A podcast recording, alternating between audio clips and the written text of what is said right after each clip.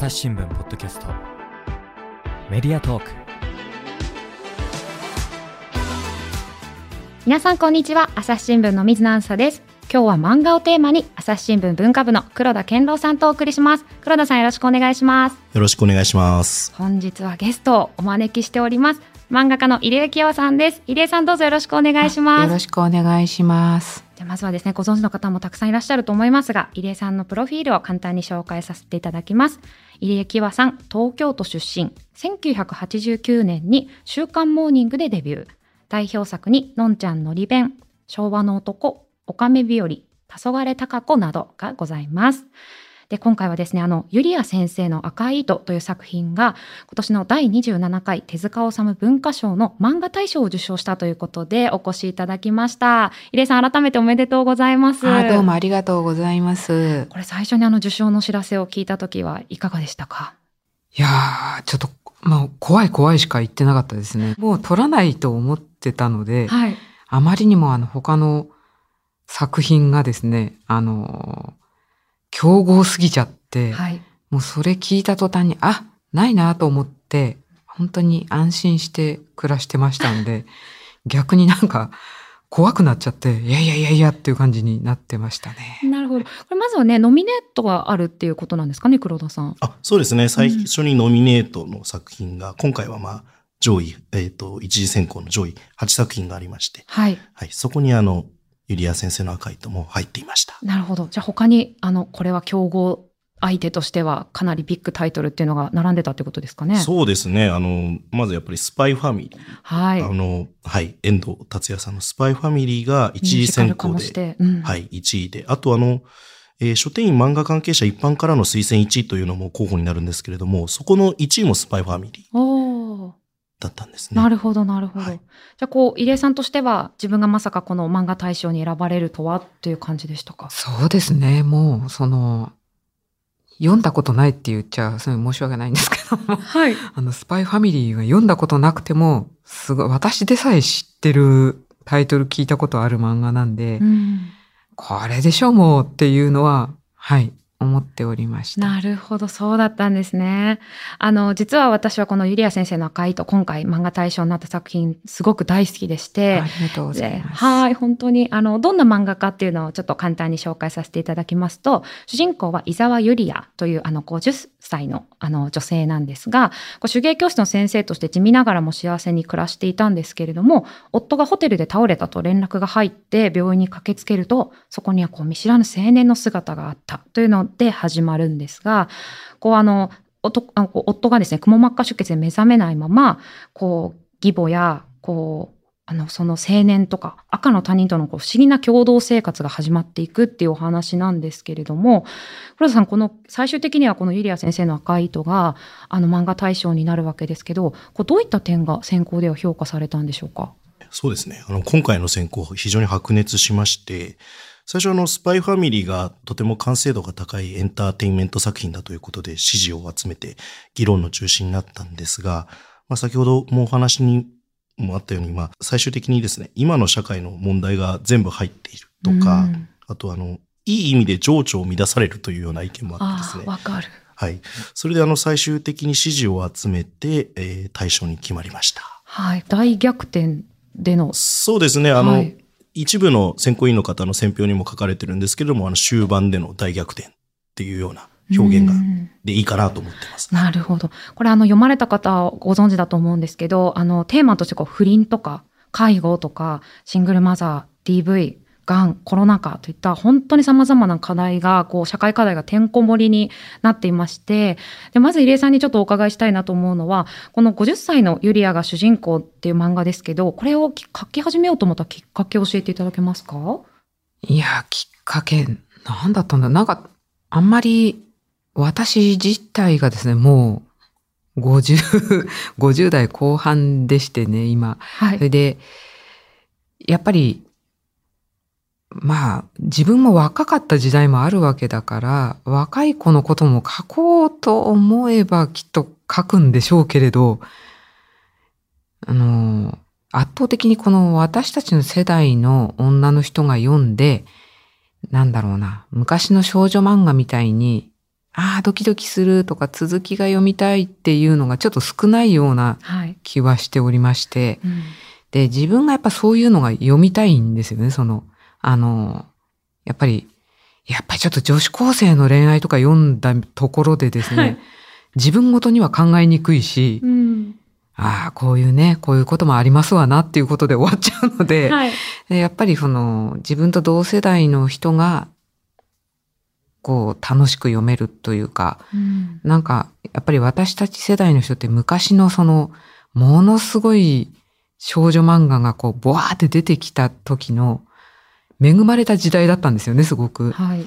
で、その頃みたいにもう次号が楽しみでしょうがないっていうような漫画が読みたいし、うんうん書ければなというあれで、それで自分世代の人を主人公に、ちょっとこれの前の黄昏高子っていう時から割とそういう感じになってるんですけども。そうですよね。黄昏高子もなかなかこう主人公としてはね、と特殊なというか、こうあまりこうこれまでの少女漫画とかではこう主人公になるタイプではない女性を結構描いてらっしゃいますよね。そうですね。うん、なんか、なんでしょうね。やっぱりもう主人公は、こう、可愛くないって言ったって可愛かったりもするし、はい。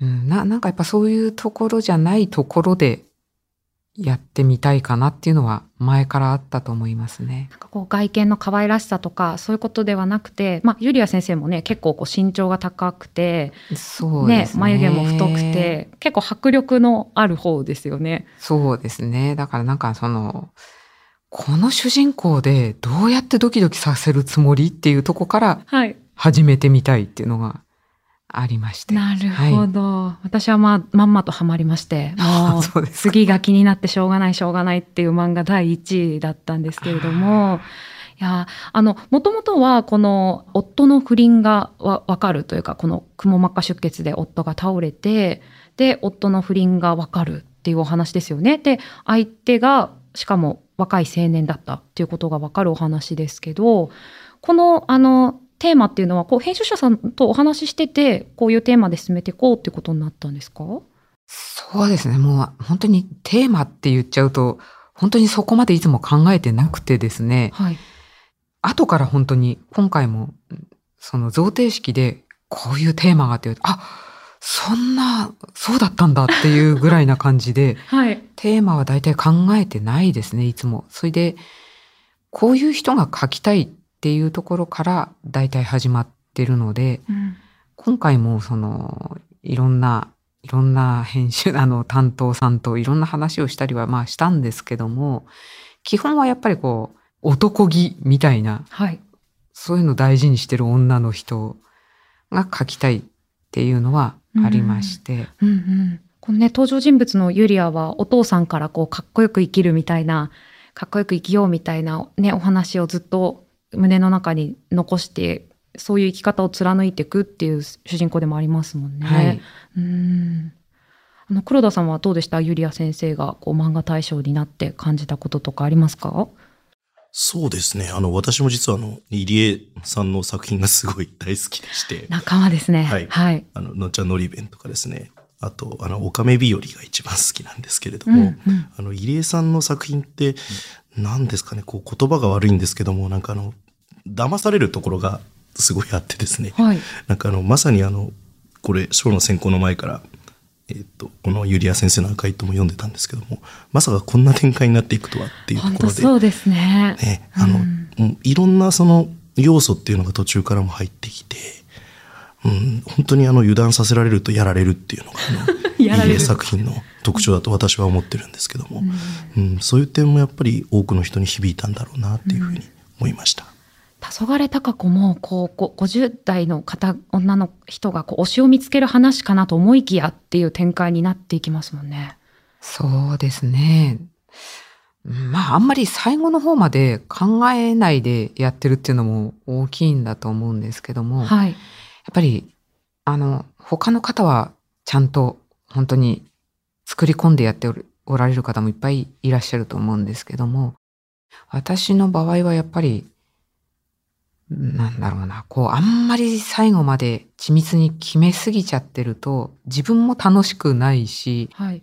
あとはやっぱり勘のいい読者に気づかれるなっていうのとかが、ああ、こういうラストになりそうとうんか。あるんですよね。で、うんそれはやっぱりちょっとつまんないので、自分も割と、え、どうなんのっていうことで、はい。気をもみながらやってたりしますね。ああ、そうなんですね。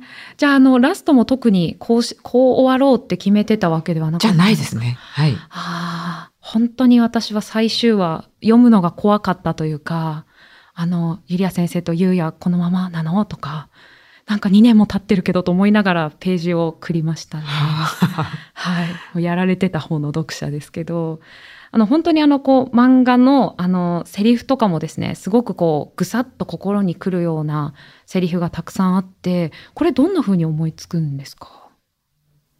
うん、そうですね。なんなんかやっぱり、なんて言うんでしょうね。あんまり決まりきったというか、頭の中だけで考えてる物語とかセリフとかだと、それ以上になってこないっていうのがあるんですね。だから、やっぱり、だいぶ何回も、いや、こうじゃないな、こうじゃないなっていう、なるべく嘘がないまだ嘘言ってるな、嘘があるなっていうところを追求し、潰していってはい。書いてるっていうのが割と多いですね。あじゃあこのキャラクターだったらこんなことは言わないだろうなとえか。そうですね。あの、このキャラクターが、これ物語のためだけに言ってるセリフだなとか、それだとつまらないんですよ。だから、やっぱり、これ言っちゃうとこの先余計困らないこの話ってってなるんですけど、でも今言いたいっていうことを言ってもらうようにしています。ほど。いや、それで生まれるんですね。なんかあのシーンとかがとこ、ね、読んだ方はぜひもう、あの、後でちょっと黒田さん語りましょうね。ちょっとね、作品については感想語りたいなと思うんですけど、このゆりや先生との赤い糸の場合は、こう、あの、ご自身とゆりや先生って重なるところってありますか？重なるところは、まあ見かけもだいぶね、あの、私は小さいですし、ゆりやさんすごい大きいし、見かけ的には、まあモテない というところぐらいしかないですけど、はい。あとは、まあ中身、中身はまあ、そうですね。大体私が書く人みんな不器用にできてて、うんうん私の遺伝子が遺伝子が。不器用な方に流れていってるなという気はそうなんですね。今回のあの漫画にはご自身の体験なんかがこう反映されてるところってあるんでしょうか？うんあの、そこまでないかなと思いますね。その、小さい時にバレエをやっていたとか、はい。あと私も刺繍が大好きだったりとか、で、まあ、好きと上手っていうのはまた違ってまして、あれうんかなりめんどくさいことなんで、はい。まあ、全然上手にはできないんですけど、はい。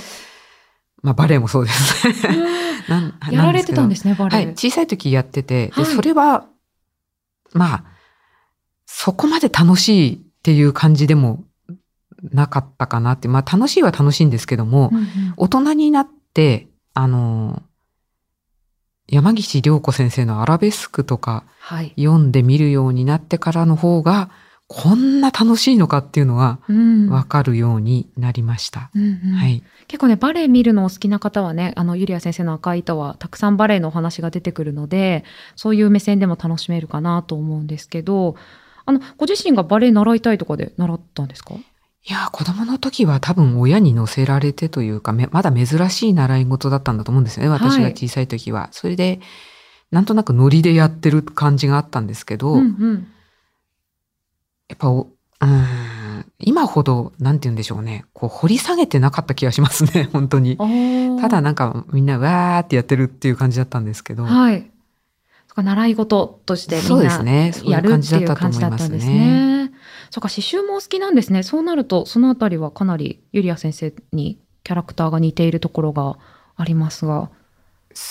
ですね。こんなに大胆に言いたいことが言える性格でもないので。はい。あ、じゃあいろんなのがこう ミスねミックスされてね、はいい、るのかなと思うんですけど、あの、ちょうどこう、えっ、と、授賞式の時ですかね、の挨拶でお話しされてたと思うんですけれども、はいあの、最終巻を書いている時が、ちょうど入江さんのお母さんのこう認知症がひどくなってしまった時期と重なっていたというふうにお話しされてましたね。ああ、そうですね。まあ、本当にだいぶ前からう、ん。もう、それこそ、その、黄昏高子って書いてる時、もうちょっと前かな。もう、どうも変だなっていうのはずっとあったんですけど、はい。やっぱりこのユリア先生書いている、いた4年間っていうのはもう本当に近くでぶっ壊れていく母を見てるっていう日々だったなという感じで、まあそれがだんだん加速がついて、うん。最後の去年ぐらいは、こりゃ困ったなっていう本当にもう普通に生活できないっていうとこまで来ていたので、はい。あの、どうなんでしょうね。もう私も、かい、どうやって書いてたのかなっていうのを、うんあんまり思い出せないんですけども。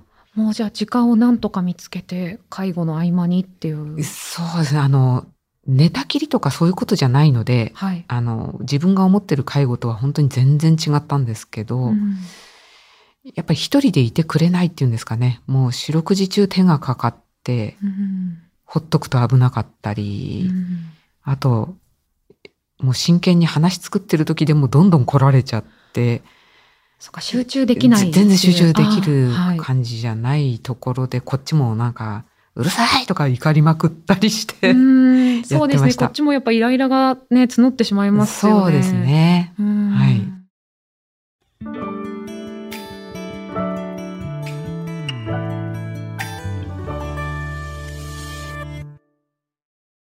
今日の番組の感想誰かと分かち合いたいな。そんな時は Twitter のコミュニティがおすすめです。連日リスナーさんの感想や出演者の書き込みで盛り上がっています。番組をお聞きのそこのあなた。ちょっと作業を止めてスマホを手に取ってみてください。番組をスクロールやタップすると説明文が現れます。そこのリンクをクリックすればお気軽にご参加いただけます。皆さん、ツイッターのコミュニティに入ってくれるかな？いいと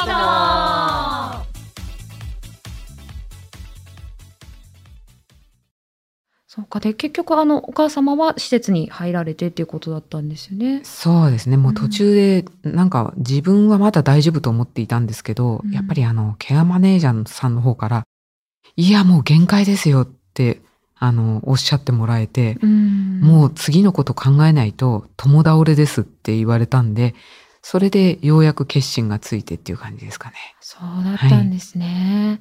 このね、ユリア先生のあの作品の中にも介護のシーンがまあ出てきて、くも膜下出血で倒れた夫の介護をあのみんなで交代してやっていくっていうのが描かれますけど、まあご自身の思いとかは反映されるところありましたか？そうですね。やっぱりその、今その認知症の母っていうのは最後に残っている母で、あの、その旦那のお父さんお母さん、私の父と3人立て続けに亡くなってるんですけども、はい。やっぱりそれも随分大変だったなっていうのがありまして、うん。うん、なんでしょうね。やっぱり楽な介護なんて本当になくて、それで、それっていうのはやっぱどうしても女の人がやることになっちゃうのかなっていうんでしょうかね。その、うんやっぱり主婦っていう人にその仕事のほとんどが来ちゃうかなっていうのがありまして、うんそれでやっぱり50代の主人公っていうんであれば、そういうのはやっぱつきものかなと思って、はい。まあ最初そんな介護の話っていうあれでもなくて、はい。その普通に旦那さんが謎の寝たきりの病気になるっていうのはどうかなっていうところから始まってるんですけど。そうだったんですね。はいうんうんそこからじゃあこんな風にまさかこう介護をみんなでしていってとかそういうテーマになるとは思ってもいなかったという感じですか？そうですね。ただその愛人らしき人たちと逆に仲良くなるっていうのはあるのかなと思って、うんそこは最初から書きたいところではありましたね。うん。いや本当にこのね関係性不思議ですよね。そうですね。だからそもそも最初は、だからあの、入江さんがあれですよね、担当編集者さんと、なんかその会話してる中で、その生まれていったようなお話だったんですよね。そうですね。あの、それで、それを、その時の担当さんが、いや、それ面白いんじゃないですか？って、その、あなんか、愛人の人とちょっと仲良く、逆に仲良くなるみたいな、はい。ちょっと面白いんじゃないですか？って言ったんですけど、いや、ちょっとでも自分で書ける気がしないんでいいですって言って、その時は、はい。はい、やめちゃったんですけど。いや、そうですよね。こう、ゆりや先生のね、最初の序盤の方とか読むと、いや、私だったらパートナーの浮気相手を自宅に住まわせてとか、いや、まあ、介護の人手が欲しかったとしても、いや、できるかなとか思ってしまったりしました。ですよね。はい。すごいゆりやさん心が広いとかって思いながら最初は読んでしまったんですけどこう読んでいくうちにだんだんとこうあのまあ青年陸ですけど陸とかにもこう愛着が出てきたりなんか私読み終えたらすごいみちるの大ファンになったりしてましたね。ありがとうございます。ねえどうですか黒田さんは？あそうですねいろんないいキャラクターはいますよね。うん、個人的にはあの本当終盤に出てくるあのゆうやのあの奥さんのりなちゃんとかはい。すごい好きで。うんありがとうございます。私も好きです、りなちゃん。このキャラクターはどんな風にこうあの決めていくんですか？いやー、な、なんかやっぱり、最初は、あ、こんな感じの人かなとかって思って、顔を描いてるんですけど、はい。顔描いたりなんかしてるうちに、あ、この人はこんな人だなとか、こんな仕事してたり、こういうことが好きだったり、こうだなっていうのがだんだん付き合っていくうちにわかるようになって、うんうん。で、なるべくその、そういうところを伸ばしていくっていうんですかね。だから、なんだろう。あんまりその、記号として出したくないっていうのが、あの、昔からありまして、うんうんこの人は、例えば主人公の恋人であるとか、あの途中から出てくるライバルであるとか、そういうことじゃなくて、うんこの人はこんな人、だからこうなっていくっていう風にう、んちょっと付き合ってみないと、うんいきなり出演は無理だな、みたいな。なるほど。関係性から、こう、徐々にその後の関係性がこう深まっていくみたいな感じなんですかね。そうですね。だから、うんそれだとやっぱりね、最初に話いくら決めといても、出す人によっては、全然違う話になっていっちゃうわけなんですよね。あの、みんな同じように動くわけではないですから、やっはい。ぱそっちの動きやセリフを尊重していくと、どうなっちゃうのかな、この話っていう感じになっていきます。うん。で、あの、今回のこのゆりや先生の赤い糸では、まあ、ゆうやという、あの、だいぶ年下のね、あの、人を好きになってしまうわけですけど、ゆりや先生が。この、でも実はゆうやも、全然関係ないタイミングでじ、かなり序盤の方に登場するじゃないですか。はい。なんかこう、これも、あの、パートナーにいつかなるんだ、みたいな感じで出していたんですか？パートナーはちょっと考えてなかったですけど、あの、この後、ちょっと、なんか恋愛っぽい、ぽい感じっていうか、うんうんちょっと好きになるとか、ちょっと気になるとか、うん。そんな感じっていうぐらいで出したんですけど、はい。まさかあんなラブホテル行ったりするとは思いませんでしたね。本当ですよね。かなり関係性がね、はい変わっていくというか、なんか私すごく印象に残ってるのが、こう改めて通して読み返すと、こう、イリア先生の顔つきが変わっていったりとか、はい。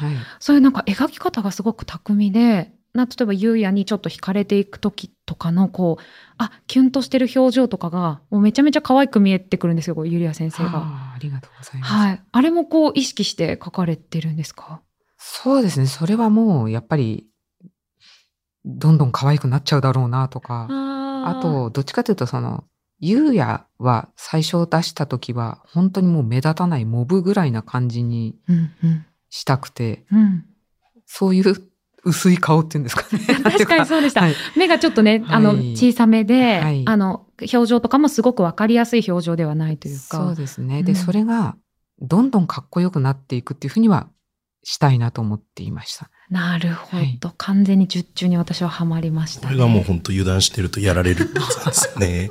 本当ですね。やられましたね。もうだからなんかもう全力でユリア先生とユウヤをこう応援して、ハラハラするっていう感じで、私はもう完全に少女漫画として楽しんでいたんですけども、やっぱこの50代の女性のこう恋愛を描くっていうのは難しかったですか？いや、それは難しくないですね。やっぱうんり気持ちはずっと変わらないと思うんですよね。若い時と。うんむしろ変わらないから、こんなババアになってるのにどうするってことになっちゃうんだと思うんですね。なるほど。こうはい振り回されるというか、こう好きの気持ちに、あの、なひこう日常生活のやらなきゃいけないこととか、そういうのがこうね、実際の現実問題だとあるわけですけど、でも振り回される気持ちがこう、なんともならないっていうのは、なんか変わんないのかもしれないですね。そうですね。それが楽しいんじゃないかなと思って。うんはいなんかこう LINE 来てすぐ返しちゃうとかあの LINE の着信音が気になってパッてスマホ見ちゃうとかはあわかると思いながら読みましたね。そうですね。きっとそう、もうそれはもう老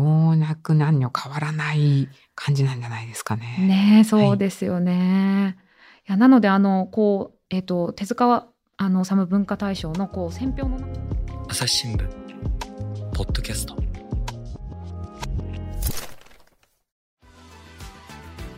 話はまだ続きますが続きは次回お送りしますはい、ということで漫画家入江清和さんをお招きしてお話を聞いてきました。入江さん、あの何かリスナーさんへのお知らせがありましたらぜひお願いしたいのですが。強いて言えば旦那の新刊が出ますのでよろしく。あ、じゃあ旦那さんの新刊のお名前もぜひ。はい、えーはいスパンクというタイトルでして、はい。あの、SM の世界に飛び込んだ若い女の子のお話となあっ、てそのスパンクですか？そうらしいですね、どうもね。どういうお話なんでしょうね。またこれもちょっと、あの、入江さんの作品とは全然違ったジャンルで。全然いつも違いますね。はい。そうですね。ありがとうございます。で、ドラマ化のお話またちょっと説明いたしますね。10月からテレビ朝日系列で菅野美穂さん主演であの始まりますの木曜9時ですね。で新連載はミッションという名前ですので B ラブで連載されておりますのでこちらもぜひチェックしていただけたらと思います。